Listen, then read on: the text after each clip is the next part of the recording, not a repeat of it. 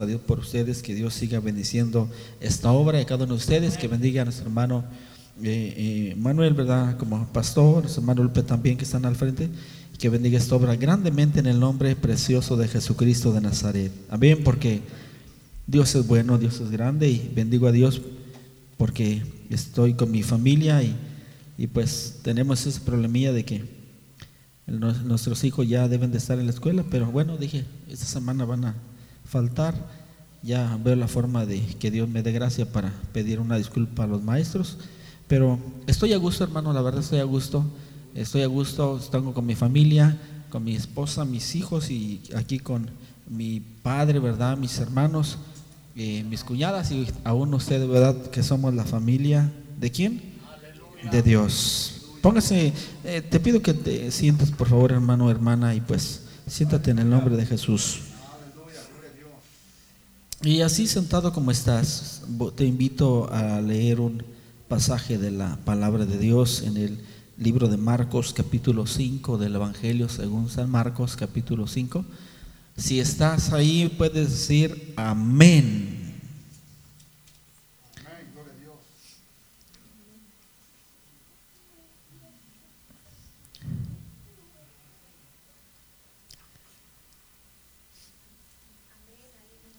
Amén. Si está conmigo, hermana. Capítulo 5 del Evangelio según San Marcos. Miren lo que dice la bendita palabra de Dios eh, en el nombre precioso de, Jesús. Y nos habla de este personaje. Dice, eh, vinieron al otro lado del mar, a la región de los Gadarenos, verso 1. Y cuando salió de la barca, le, enseguida vino a su encuentro de los sepulcros un hombre con un espíritu inmundo que tenía su morada en los sepulcros y nadie le podía atar, ni aun con cadenas, porque muchas veces había sido atado con grillos y cadenas, malas cadenas habían sido hechas pedazos por él y desmenuzado los grillos, y nadie le podía dominar, y siempre de día y de noche andaba dando voces en los montes, en los sepulcros, hiriéndose con piedras. Cuando vio pues a Jesús de lejos, corrió, se se arrodilló ante él y clamando a gran voz, dijo, ¿qué tienes conmigo, Jesús, Hijo del Dios Altísimo? Te conjuro por Dios que no me atormentes, porque le decía, sal de él, espíritu inmundo. Amén. Señor, bendice tu palabra en el precioso nombre de Jesucristo y ministranos esta palabra de vida. Gracias por la vida de mis hermanos, mis hermanas, por mi hermano Manuel, Señor Jesucristo, como tu siervo, tu líder en este lugar, y por todos los presentes y aún los que no están aquí, que tu bendición siempre fluya, que tu favor siempre esté con nosotros, en el nombre de Cristo Jesús. Amén y amén. Aleluya. ¿Cuántos alaban al Señor Jesucristo, hermanos?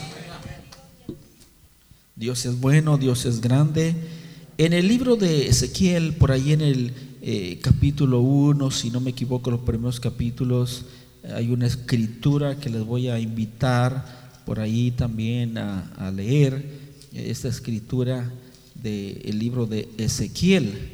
Ezequiel es el profeta, eh, eh, el profeta que es tiene ese nombre, se le da el título igual que a nuestro Señor Jesucristo, un título honorífico que es hijo de hombre. Amén. Ezequiel se le dice hijo de hombre, hijo de hombre, y ese título se le da también a nuestro Señor Jesucristo, el Hijo del hombre.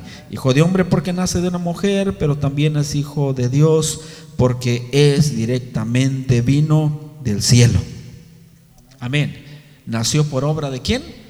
Del Espíritu Santo. Hijo de hombre porque nació de una mujer llamada María. Hijo de Dios porque fue obra del Espíritu Santo del Señor. Y aquí la palabra en este libro de Ezequiel, déjeme ver si encuentro por ahí, a ver si no se me pierde ese verso que estoy buscando. Sí, es el capítulo 1 y dice, eh, verso 15, que solamente voy a a leer eh, así rápidamente acerca de estos seres, seres espirituales. Eh, vamos a ver del verso 4. Dice, eh, la visión de, de la gloria de Dios a través del Hijo de Hombre que es el profeta Ezequiel. Y dice la palabra así, y miré, y he aquí que del norte un viento tempestuoso, dice, un viento tempestuoso y una gran nube y con un fuego envolvente y alrededor de él un resplandor y en medio del fuego algo que parecía como bronce refulgente y en medio de ella la figura de cuatro qué? Seres vivientes y esta era su apariencia, había en ellos semejanza de qué? De hombre. Cada uno tenía cuatro caras y cuatro alas y con los pies de ellos eran derechos y las plantas de sus pies como plantas de pie de becerro y centellaban de manera de bronce muy bruñido y debajo de sus alas y a sus cuatro lados tenían manos de hombre y sus caras y sus alas por los cuatro lados con las alas se juntaban unos con otros, no se eh, volvían cuando andaban, sino que cada uno caminaba derecho hacia adelante. Y el aspecto de sus caras era cara de qué? De hombre. Segundo. Tercero. A los cuatro. Asimismo había en los cuatro cara de águila. Está hablando de la gloria de Dios. ¿Cuántos queremos la gloria de Dios? Había en estos seres, hermanos, esto y alguien por ahí, ¿verdad? Eh, eh, comenta, dice, esto nos está hablando de cuatro caras y estas cuatro caras podemos deducir, si usted verdad me acepta este, esta eh, interpretación, hermanos, los cuatro evangelios. ¿Cuáles son los cuatro evangelios? Mateo, Marcos, Lucas y Juan. Mateo como león, Marcos como hombre, este, Lucas como qué? Marcos, perdón, como como buey, este, Lucas como hombre y Juan como un águila. Y vemos estas caras, ¿verdad? De estos seres angelicales, alguien dijeran, son los cuatro evangelios que ya están ahí, porque hermanos, los cuatro evangelios están desde Isaías, proto Isaías, que nos habla acerca del nacimiento del Mesías, de Cristo Jesús. Ese nacimiento maravilloso, milagroso, y tal parece que cuando leemos la palabra de Dios, como que entramos en algunos tipos de, de embrollos ahí, como que de repente parece que la palabra se contradice, como que la palabra no es muy clara, como que la palabra, este, no sé qué problemas tiene, pero sabes una cosa, hermano, este, a veces nosotros somos los que nos confundimos con nuestros argumentos, interpretaciones, pero la palabra es fiel. Y tal parece que en la palabra decimos, ¿cómo es posible que en la palabra Jesús aparece Jesús como, como, como rey. Porque él dijo yo para, le dijo a Pilato, yo, tú eres el rey de los judíos, para esto le dice, yo he nacido para ser rey, tú mismo lo has dicho. Jesús es el qué? El rey, pero también es un siervo. Dice Pablo en la segunda de Filipenses, hay en vosotros ese mismo sentir que hubo en Cristo Jesús, el cual siendo en forma de Dios, no estimó el ser igual a Dios, ni se aferró, sino que tomó forma de siervo, de esclavo de un hombre. Siendo rey también era un siervo. Y parece contradictorio decir, oye, esto es paradójico, ¿cómo es posible que siendo rey sea hermano? Así es, él siendo rico se hizo pobre. Amén. Él también, eh, siendo, dice la palabra en el libro de San Juan capítulo 10, dice Jesús, yo soy el buen pastor. ¿Quién es el pastor? Jesús es el pastor. Pero también eh, Juan el Bautista lo ve como, una, como un cordero, porque dice Juan el Bautista, cuando ve a Jesús que viene a ser bautizado y que sale de las aguas, dice, he aquí el cordero de Dios. Jesús es pastor y Jesús es... Y dice, ay, ¿cómo está eso, verdad? A veces no los enredo, hermanos, a veces no. Si los enredo, el hermano Manuel los va a desenredar. el hermano Lupe. Entonces, Jesús es pastor y Jesús es cordero. Estamos hablando en ese lenguaje figurado, ¿verdad? Porque un cordero es un animal cuadrúpedo de cuatro patas y, está hablando una comparación. ¿Por qué Jesús es el cordero? Él es el buen pastor porque Él a todos nos cuida y nos ama.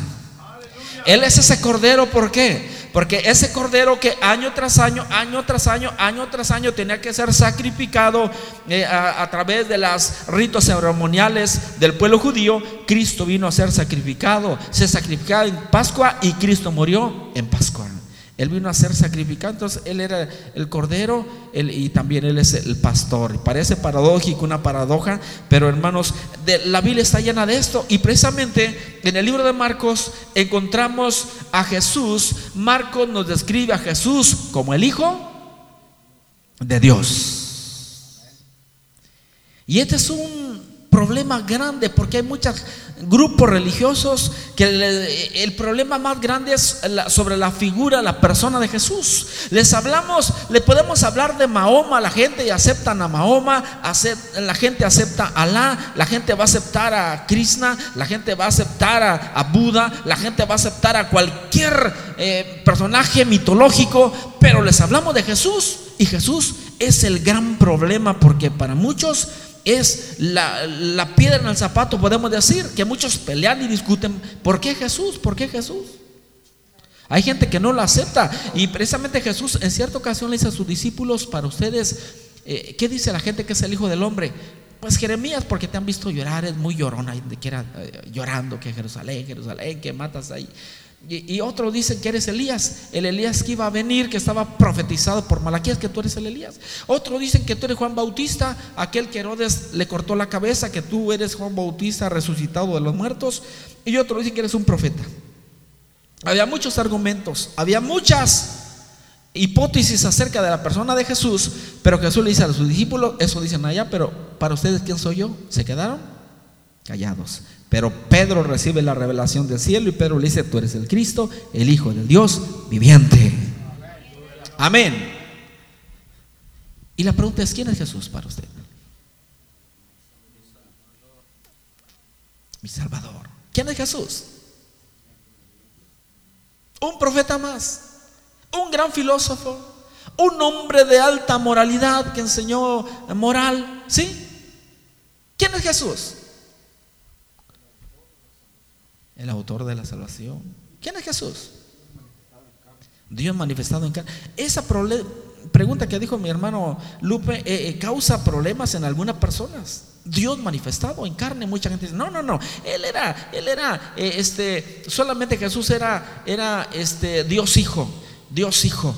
Y, empieza por ahí, hermano, la doctrina, las filosofías esas, que Dios es una Trinidad, que Dios Padre, creemos en Dios Padre, en Dios Hijo y en Dios Espíritu Santo, que son tres diferentes personas y un Dios verdadero, ya de repente vemos cuatro. Y uno dice, si a uno no le puedo servir, a cuatro mucho menos.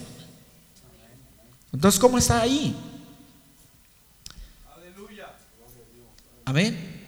Y la respuesta está en la palabra como dijo nuestro hermano, dice eh, eh, en primera de Timoteo capítulo 3, verso 16, e indiscutiblemente, sin discusión alguna, grande es el misterio de la piedad o de la bondad. Dios ha sido manifestado en carne. Dios se manifestó en carne. ¿Cuándo Dios se manifestó en carne? En la persona de Jesús, porque nació, Gálatas 4.4 dice que Jesús nació, ¿verdad?, de una mujer de acuerdo al cumplimiento del tiempo, nació de una mujer. Entonces, Jesús es el Dios manifestado en carne. Y dice Colosenses 1.15 que Él es la imagen del Dios invisible. El Dios que no se veía, lo pudimos ver a través de quién? De Jesús. Y Él lo dijo algunas, varias veces. En San Juan 10:30 Jesús le dice, yo y el Padre somos uno. El que me ha visto a mí, ha visto al Padre. ¿Si están conmigo? ¿O ya se enredaron? Porque si hay muchas religiones, ¿verdad? Muchas creencias. Y, hay algunos que no aceptan que Jesús es Dios. Le decimos Jesús es Dios. Uh, se ponen pero agresivos. ¿Cómo que Él es Dios? No, no, es era un maestro, un rabino, un filósofo. Y no lo aceptan como Dios. Pero hermanos, pues tenemos que borrar la Biblia. Tenemos que romper esas partes de la Biblia donde dice que, eh, eh, hermanos, que solamente hay un solo eh, Dios, un solo mediador, un solo Dios y un solo mediador que es Jesucristo, hombre. Amén. Pero solamente es una pequeña introducción para decirles, hermanos, que Marcos, Marco reconoce a Jesús como el Hijo. ¿No te escuchó? El Hijo de Dios. ¿Y sabe quién lo reconoce? Dice, ese Jesús eh, va, eh, pasa una gran tempestad en el mar, porque como que el viento lo quería alejar por otro lado, pero su objetivo era llegar a un lugar donde había un ser humano necesitado de una liberación. Y Jesús tuvo que reprender el viento y la mar para llegar al destino donde tenía que ir. Cuando llega allí, encontró a un hombre endemoniado que salió de los sepulcros. El lugar preferido de los demonios son los sepulcros. Y dice que este endemoniado andaba en los montes eh, de día y de noche gritando, clamando en los montes. Los montes nos hablan de la divinidad. De la divinidad nos hablan los montes. ¿Dónde se le apareció la zarza a Moisés? En un monte. ¿Dónde fue donde eh, eh, el profeta Elías pelea con los profetas falsos? ¿Dónde fue? En un monte. ¿Dónde iba a sacrificar Abraham a su hijo? Los montes representan los lugares sagrados. Amén.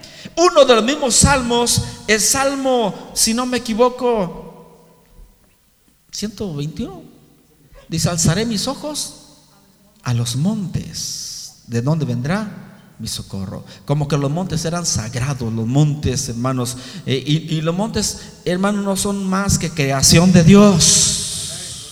Y que Dios tomaba teofanías en los montes para tener contacto con el hombre, comunicación, pero el hombre en su, eh, eh, en su humanidad, en su forma de ser, de idolatrar todo, porque a veces somos idólatras. ¿Quién vive? Si ¿Sí están los idólatras aquí, ¿verdad? No me diga que no. Bueno para las novelas. Bueno, ¿verdad? Para el partido de fútbol. ¿Sí o no, Dani? ¿O miento? Ahí está.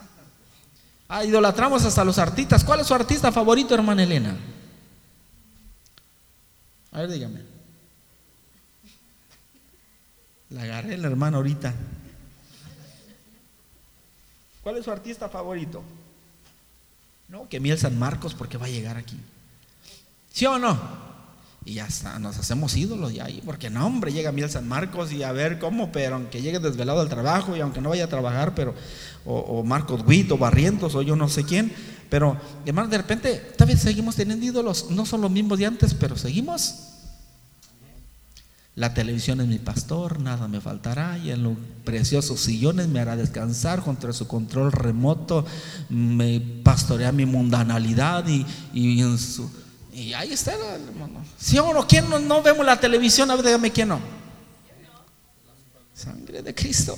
Se irá la esposa de la casa, se irá el hermano, la hermana, se irá la suegra, pero la tele no se va de la casa. ¿O me equivoco? Esa no se va. Y está en el mejor lugar de la casa. Ahí en la sala, entrando en la sala y la, no, la, no la pone en una esquina, sino en el lugar donde sea más visible.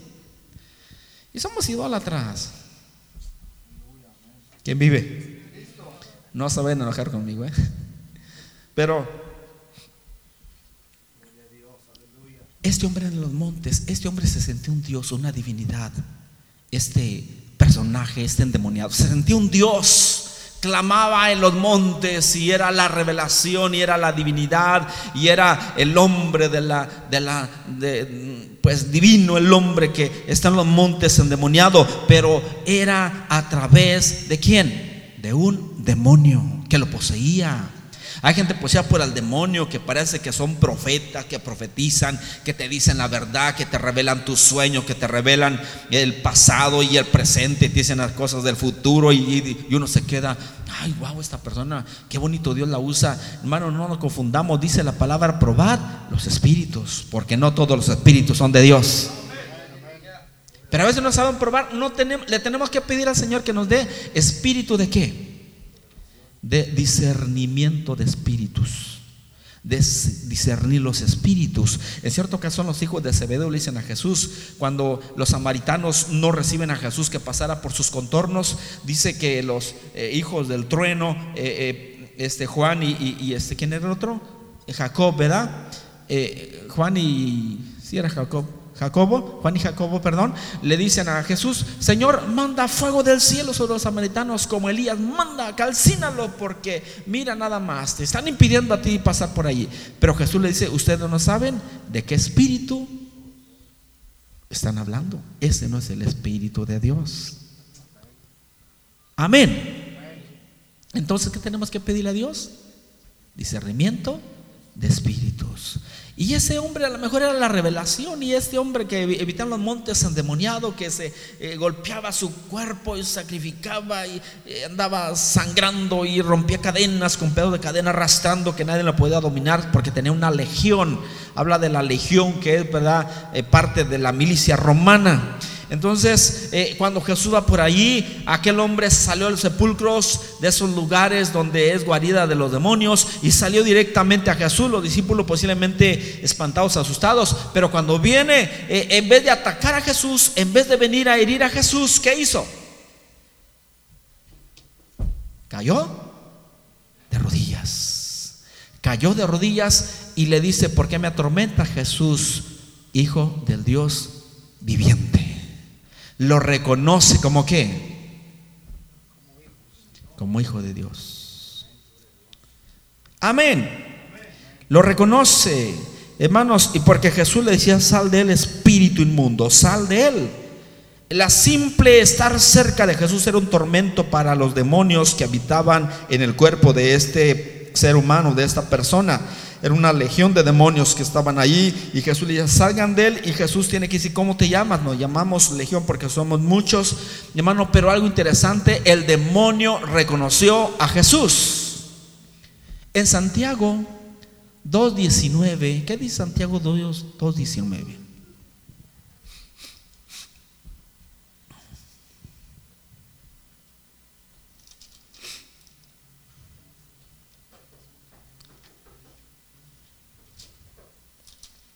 A ver si no me equivoco, porque sí me...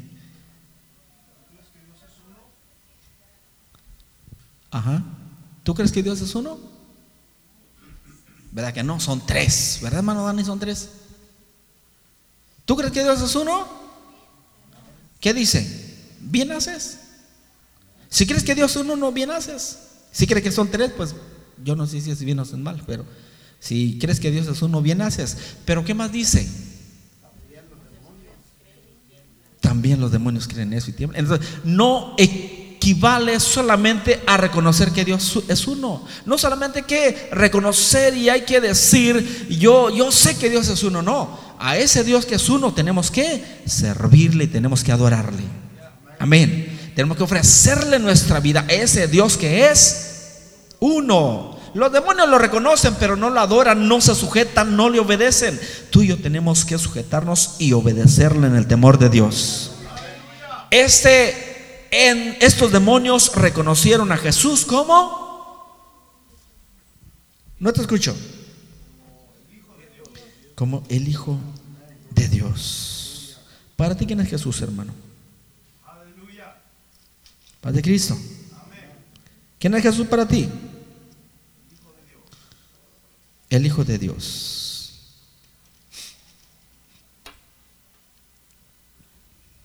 Bendito sea el nombre de Jesús. Y hay otro pasaje por ahí en Marcos de otro endemoniado también que reconoce a Jesús. Estoy en eso buscando a ver si por ahí lo encuentro. Eh, en el nombre de Cristo, otro personaje también endemoniado. Eh, no es el de Gadara, no es el del capítulo 5, es otro más que también, pues a través del contacto de, estar cerca de Jesús, tuvo que reconocer. Aleluya. ¿Quién vive, hermano? A su nombre. ¿Y a su pueblo? La victoria en Cristo Jesús.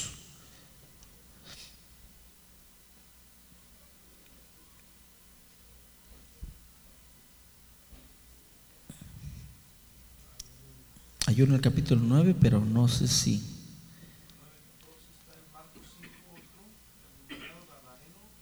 Ajá.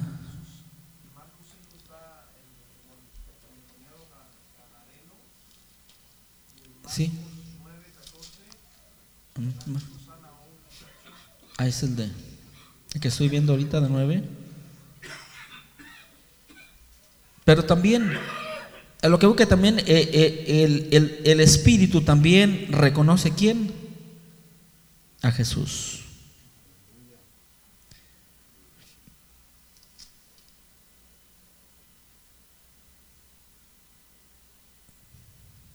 Bueno, se las voy a deber. Se las voy a deber esa otra escritura, creo no es esa de ahí, en el nombre precioso de Cristo, pero Dios es bueno. Te voy a invitar a ir más adelante en el nombre de Cristo. Esa escritura te la voy a deber. Y en el capítulo 15, ya cuando Jesús, el propósito del infierno y del diablo y de todas las huestes de maldad, era llevar a Jesús a dónde? A la crucifixión, a la muerte. Ese fue el propósito. Y, miren aquí lo que dice la bendita palabra de Dios.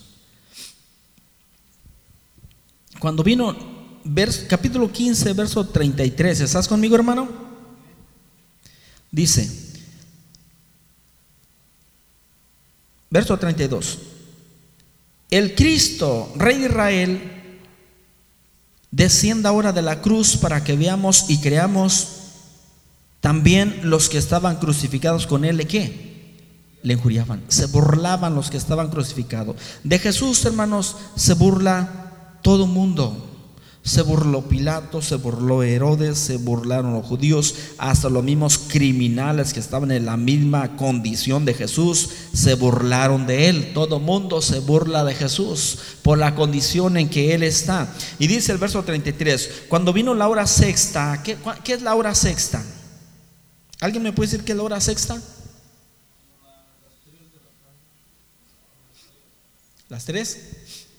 Las 3 de la tarde, cuando vino la hora, para los judíos empieza el día a las 6 de la mañana, a las 7 la primera hora, a las 8 la segunda hora, a las 9 la tercera hora y así sucesivamente. Dice, cuando vino la hora sexta, ¿Oh, sí? Ok.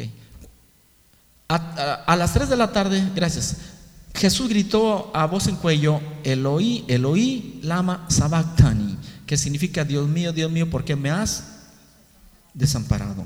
Y dice el verso eh, eh, este 35, algunos de los que estaban allí al oírlo, dice, mirad, mirad, eh, al oírlo, mirad, llama a quién? A Elías, que dice el verso 36. Llama a Elías porque no entendían el lenguaje de Jesús. Y corriendo uno, corrió uno y empapando una esponja con vinagre, poniéndola en una caña, le dio a beber diciendo, dejad, veamos si viene Elías a qué, a bajarle del tormento, de la cruz, del dolor. Vamos a ver si viene Elías. ¿Qué más? Mas Jesús, dando una gran voz que dice, expiró entregó su vida, ya no soportó más el dolor, los látigos, los azotes, los clavos y todo lo que, eh, la corona de espinas, toda lo que le habían hecho, no era para menos. No soportó en su humanidad. En su humanidad no soportó más porque era humano. Dos cosas importantes. Jesús es 100% hijo de Dios es como Dios, pero también es hijo de qué? De hombre humano. 100% humano, 100% Dios. Tenía esas dos naturalezas en su vida. Entonces el velo del templo, ¿qué dice? Se rasgó porque el velo del templo es el cuerpo de Jesús. Representaba el cuerpo de Jesús que fue rasgado. Dice, verso 39, escuchen bien. Y el centurión que estaba frente a él viendo que después de clamar había expirado, dijo, expirado así, dijo, ¿qué dijo?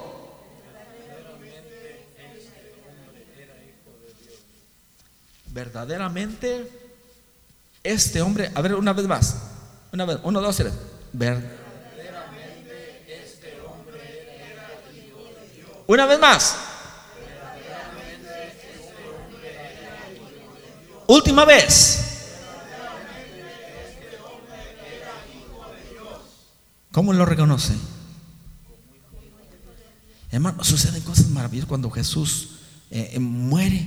Dice la palabra que desde mediodía hasta las 3 de la tarde se puso oscuro. Y cuando Jesús muere, dice en otro evangelio que hubo un fuerte temblor, terremoto, que se abrieron algunas tumbas y que salieron algunos santos que habían muerto de la antigüedad, salieron y entraron a la ciudad y el velo del templo se rasgó. Pasaron cosas sorprendentes, pero para los judíos, ¿qué pasó para los judíos? Todo pasó en oscuridad. No entendieron Jesús dijo, yo he venido en nombre de mi Padre y no me recibí, vendrá otro en su propio nombre y a ese lo van a recibir. Los judíos quedaron ciegos. Ya les había dicho Jesús, por más que vean, no van a ver y por más que escuchen, no van a entender. Porque este pueblo tiene el corazón engrosado. ¿Qué es el corazón engrosado?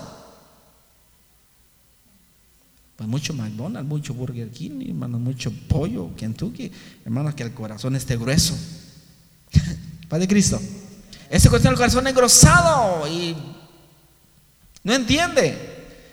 Pero sabes una cosa, el pueblo judío, los que reconocen a Jesús en el Evangelio de Marcos como hijo de Dios, fueron quienes? ¿Quiénes fueron? Dos endemoniados reconocen a Jesús como el hijo de Dios. ¿Y quién más? Y un soldado romano un soldado romano tuvo la revelación y dijo, verdaderamente este es el Hijo de Dios. Un extranjero, un gentil, un pagano reconoce a Jesús como el Hijo de Dios. No fue judío, ni fueron uno de los apóstoles, discípulos. Un extranjero, gentil, pagano reconoce a Jesús como el Hijo verdaderamente este es el Hijo de Dios. Ponte de pie. ¿Cuántos pueden reconocerlo como el Hijo de Dios? ¿Quién vive? ¿Alguien puede decir verdaderamente este es el Hijo de Dios? ¿Quién es el Hijo de Dios? Jesucristo. Él es Dios, pero también es en su humanidad, se reconoce como el Hijo de Dios. Pero en su divinidad, cuando decimos hijos de Dios, estamos diciendo que Él es Dios mismo, manifestado en carne. El verbo se hizo carne en el nombre de Jesús. ¿Cuántos reconocen a Jesús como el Hijo de Dios? Si lo reconoces, levanta tus manos ahí donde estás. Aleluya. Alaba el nombre del Señor Jesús. Dile, amado Dios, gracias, Señor, por que tanto pueblo, tantas personas tuvieron una ceguera espiritual, porque el mundo no te conoció, ni aún Señor te sigue conociendo. El mundo quedó, Señor, en oscuridad total. Hubo tinieblas total Jerusalén, en Israel ya estaba profetizado. Aleluya. Que Jerusalén, que la luna se convertiría en sangre. La luna representa a Jerusalén. Que el sol se oscurecería y el sol representa la nación de Israel. Israel quedó en oscuridad. Jerusalén teñida en sangre porque muere el Hijo de Dios. Muere la revelación en ese lugar. Pero gracias a Dios que no se quedó en la cruz ni se quedó en la tumba. Ese Cristo glorioso se levantó con poder y gloria y Él está en este lugar. Y Él está esperando que algún soldado romano, que algún extranjero gentil pueda reconocerlo en esta noche, en esta hora y decir verdaderamente este es el Hijo de Dios. verdaderamente este es el Hijo de Dios. Esta es la revelación del Altísimo. Ya no creemos en los chamanes, ya no creemos en la superstición, ya no creemos en lo que cree el mundo, que se va detrás del brujo, detrás del curandero, detrás del agorero, detrás del adivino, detrás del encantador, detrás del el amuleto, detrás de no sé qué tantas cosas.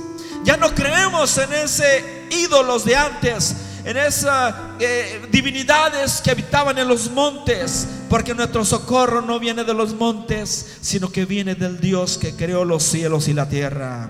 Su nombre es Yahshua Hamashiach, Jesús el Mesías. Él es el Hijo de Dios.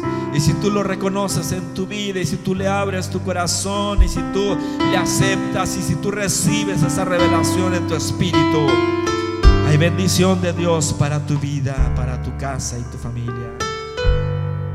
Aleluya, santo, santo, santo, santo. Alabado sea el nombre de Jesús.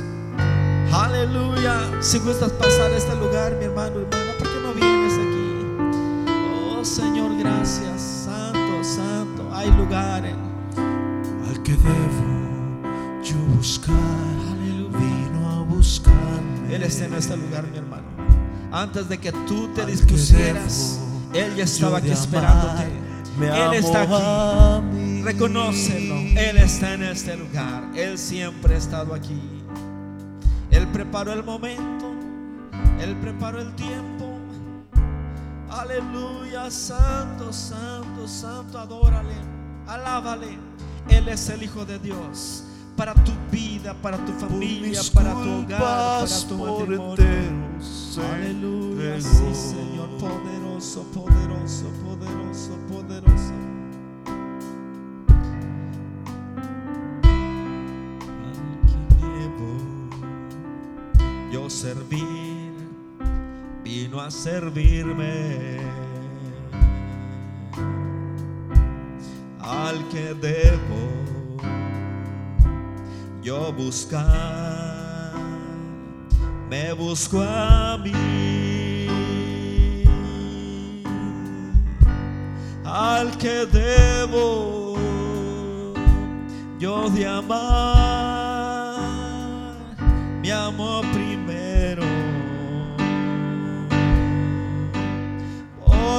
culpas, por entero se entregó. Su martirio principió en el madero,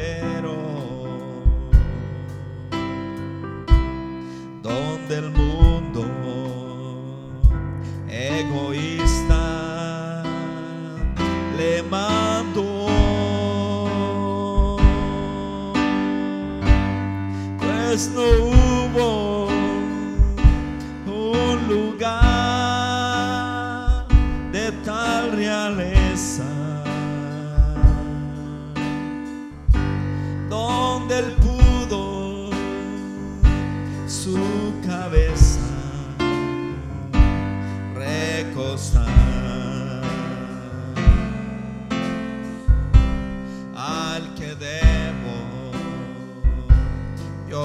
serví vino a servirme. Al que debo yo buscar me busco a mí. Al que debo yo de amar me amo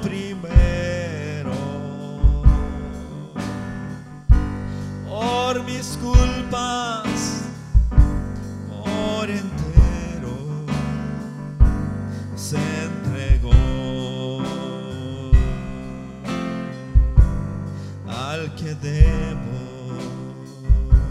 yo serví vino a servirme. Al que debo yo buscar. Me busco a mí, al que debo yo de amar, me amo primero por mis culpas, por entero se entregó.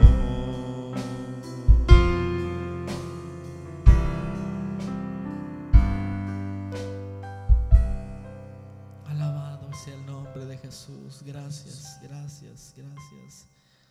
Gracias, te adoramos Jesús, precioso Jesús. Te bendecimos tu nombre, amado Rey. Gracias, tú eres hermoso y estás en este lugar. Tú siempre estás aquí, Jesús. Gracias. Eres la revelación espiritual, eres la revelación de la palabra. Él es el Hijo de Dios y estás aquí, Jesús, y vas caminando con nosotros, Señor, y por nosotros. Siempre, Señor, has sido grande y fiel. Gracias por tu espíritu, gracias por tu obra. En el nombre de Jesús. Aleluya, te bendecimos, te honramos. ¿Por qué no haces un abrazo al que tienes a un lado? Abraza al que tienes a un lado. Dile, hermano, te amo en el amor de Cristo. Regale un abrazo al que tienes a un lado. En el nombre precioso de Jesús. Aleluya. Gracias, gracias, gracias, gracias. Regálale un abrazo. Hermano, te amo en el amor de Cristo. Amén. Gloria al Señor. Bueno, pues podemos decir nuestro. Hay un pequeño refrigerio, hermano, por ahí, ¿verdad? Que nuestro hermano eh, Tony, ¿verdad? Nuestro hermano Tony por ahí nos comparte. Vamos a pasar, hermanos, y dice por ahí esos versículos de la palabra, seguid la paz con todos y la santidad sin la cual nadie